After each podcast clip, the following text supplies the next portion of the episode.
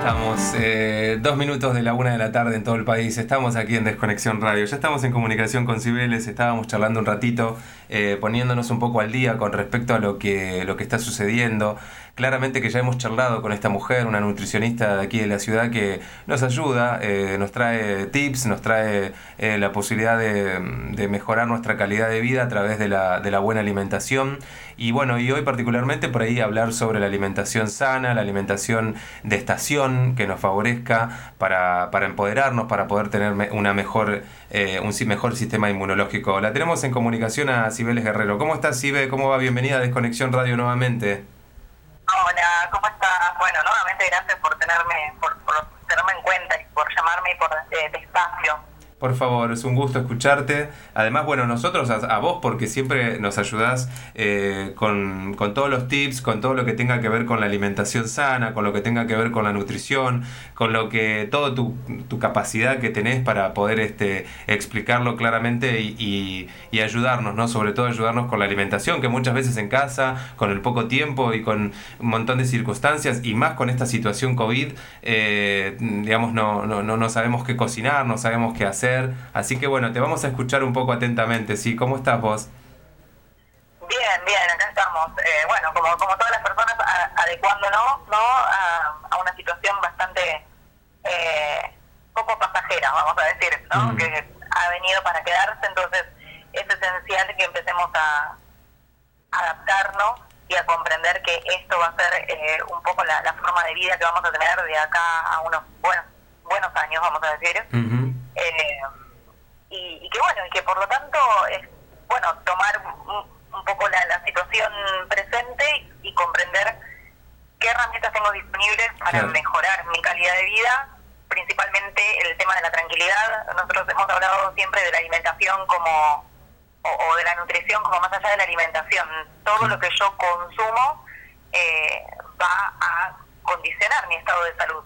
Y los consumos no es solamente lo que como específicamente, sino cómo lo como, mm, con quiénes comparto ese momento de consumir algo, eh, qué estoy mirando, qué estoy observando, qué contenido consumo en las redes, que hoy en día estamos 100% mm. todo el tiempo eh, enchufados a las redes. Bueno, todos esos consumos van a influir en mi estado de, salud y en mi bienestar. Eh, entonces yo siempre les planteo a las personas que te puedes comer la manzana más orgánica y bellísima del mundo, que si estás mal, enojado eh, y protestando porque el tráfico y porque no sé qué, y probablemente te vaya, te, caiga mal. Eh, entonces, es importante siempre eso, bueno, a ver cómo estoy a nivel emocional, qué estoy sintiendo. Y en términos de alimentación específicamente, sobre todo ahora con la situación pandemia, es tratar de movernos. Mira, así te lo digo, alimentación, movernos, tratar de moverse lo más que podamos no caer en una situación de sedentarismo total, porque yo puedo tener una alimentación al 80%, al 70%, al 60% así saludable, que si yo soy una persona activa, mi panorama va a ser completamente distinto que yo puedo tener una alimentación 100% saludable, entre comillas, porque habría que ver, ajustar el, concepto de saludable a, la situación individual de cada persona. Claro. Soy tipo, me levanto, hago todo prolijo, como siempre igual, como un montón de frutas, de verduras, que no, pero estoy quieta todo el día sin hacer nada, probablemente no esté tan saludable. Entonces, el movimiento y eh, junto con la alimentación eh, crean un frente hoy más necesario que nunca hacer hincapié sobre esto porque tener una buena masa muscular, tener un buen estado de salud en general, eh, tener eh, consumir una amplia variedad de colores, los colores nos hablan de aporte de vitaminas, de minerales, de oligoelementos, de lo que son antioxidantes. Eh, en la alimentación, todo eso genera un frente de protección. Frente de protección. Claro, que si yo me enfermo de lo que sea, sea una gripe estacional o, bueno, situación COVID, no podemos asegurar, obvio, que haya una alimentación en particular o un ejercicio en particular o algo específico que nos evite contraer la enfermedad o que nos evite desarrollar un cuadro desde leve a, severo, eh, no, hay nada específico que uno puede decir, bueno, con esto voy a evitar la hospitalización. No lo sabemos, hay que ver cómo nos pega ¿no? a cada persona la, la, infección. Pero sí. sabemos que siempre eh, tenemos herramientas a disposición y tenemos posibilidades eh, de elegir y la elección radica en aumentar, como siempre. Esto es, nos vamos a cansar. Creo que todas las personas que hablamos de alimentación hablamos un poco de lo mismo, pero es eh, todo lo que sean frutas, verduras, eh, legumbres, frutos secos, semillas, todos esos alimentos son los que tenemos que aumentar. Y ni hablar del movimiento y de desenchufarnos de las redes. Bueno, acabo de crear una pirámide donde puse los tres puntos, ¿no? Moverse, o sea, actividad física, en el otro punto la alimentación y en el otro, el que dijiste al principio, las emociones. Tal cual, tal cual. Y es interesante también cuando hablamos de, de movimiento, que yo hay veces que digo, bueno, no necesariamente tiene que ser una actividad física específica, porque si yo soy una persona que salgo de la cama para estar todo el día sentada en la computadora y después me echo el sillón a mirar algo, eh, por ahí lo que puedo hacer es tratar de pensar en cómo puedo hacer que mi día sea un poco más activo, porque después de todo, a lo largo de una semana entera, si calculamos las horas, si yo hago tres horas semanales de actividad física, no tienen nada que envidiarle a tener un día activo. Que yo salgo de la cama, me levanto, eh, lavo los platos, ordeno, barro, acomodo cosas, me voy al jardín, eh, si no tengo jardín me empiezo a hacer una huerta de balcón, no, empiezo a ponerme suculenta, no sé, lo que sea. Moverme, estar en, en, actividad poniendo el cuerpo, que no sea una cosa de que mi movimiento es, es el dedo haciendo zapping. Exacto, entiendo, entiendo o sea, independientemente de poder hacer una actividad física fuera de casa, también tiene que ver con el movimiento, el hecho de estar creando constantemente actividades hogareñas, incluso como las que acabas de mencionar. Arreglar la cara, subir y bajar escaleras, eh, hacer consultorio o trabajo de oficina estando parados, no estar sentados todo el tiempo, eh, intercalando. Eso habla de lo que es el, NIT. El NIT es un concepto que eh, refiere a lo que es el desastre energético de todas aquellas actividades que no son un ejercicio, que el ejercicio es la actividad física programada, ¿no?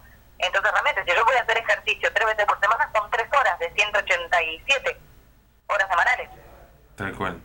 Sí, de hecho, es impresionante. Mira, me hiciste acordar el año pasado, me acuerdo en la, en la, parte más dura de la pandemia, que, no, que, que, teníamos como la restricción, el aspo y demás. Eh, era, era impresionante. Uno se pasaba media hora sentado y era como que las piernas se entumecen, uno necesita caminar, actividad, este, moverse, ¿no? El cuerpo mismo te lo está pidiendo. Sí, pausa activa. Buscar la forma de cortar con el trabajo. Yo, eh, yo bueno, trabajo eh, de forma remota, estoy en mi casa. Eh, o me voy moviendo y me voy trabajando de distintas casas o ah, cuando las restricciones están un poquito menos fuertes, por ahí me voy a algún café o algo. Eh, y cada tanto tiempo yo siempre algo hago. Me levanto, aprovecho a hacer la cama, me levanto, lavo los platos, me levanto, me siento un ratito al sol y me como una fruta. Como tratar de encontrar esos momentos. Obviamente hay trabajos que lo permiten y hay trabajos que no.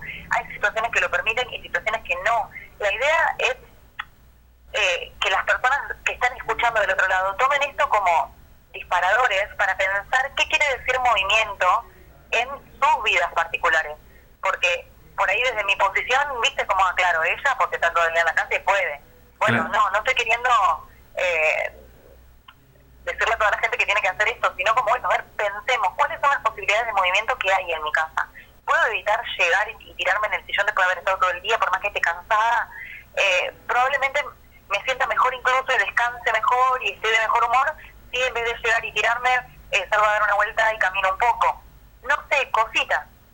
Sí, sí, sí, totalmente de acuerdo. Sí, el movimiento eh, dependerá mucho de la circunstancia de cada una de, de, las personas en su, en su metro cuadrado y sobre todo el movimiento eh, muy importante, digo, eh, incluso no solo dentro de casa, también tener la posibilidad de ir a caminar. Ya el hecho de caminar, estar en, en, otro ambiente, de poder este, cambiar la cabeza, de, de así sea la vuelta manzana a casa, ya el hecho de volver a casa y ponernos a cocinar para la tarde o para el mediodía, ya te cambia, es, es otra perspectiva que te, que te genera la esa situación. Tomar el sol, estar afuera, cambiar un poco también esa realidad, porque el ASPO fue muy duro para mucha gente. Yo he visto gente muy triste, muy entristecida, abuelas y, y, personas de tercera edad que, que se sentían muy solas porque los padres perdón, porque los hijos o los nietos no venían a visitarlos. Eh, la verdad que esa situación me quedó muy grabada del año pasado y, a mí me, entristecía mucho esas personas porque, porque, sobre todo porque me parecía tan injusto, ¿no? Porque uno lo que cree es que está, está queriendo cuidar a su familia.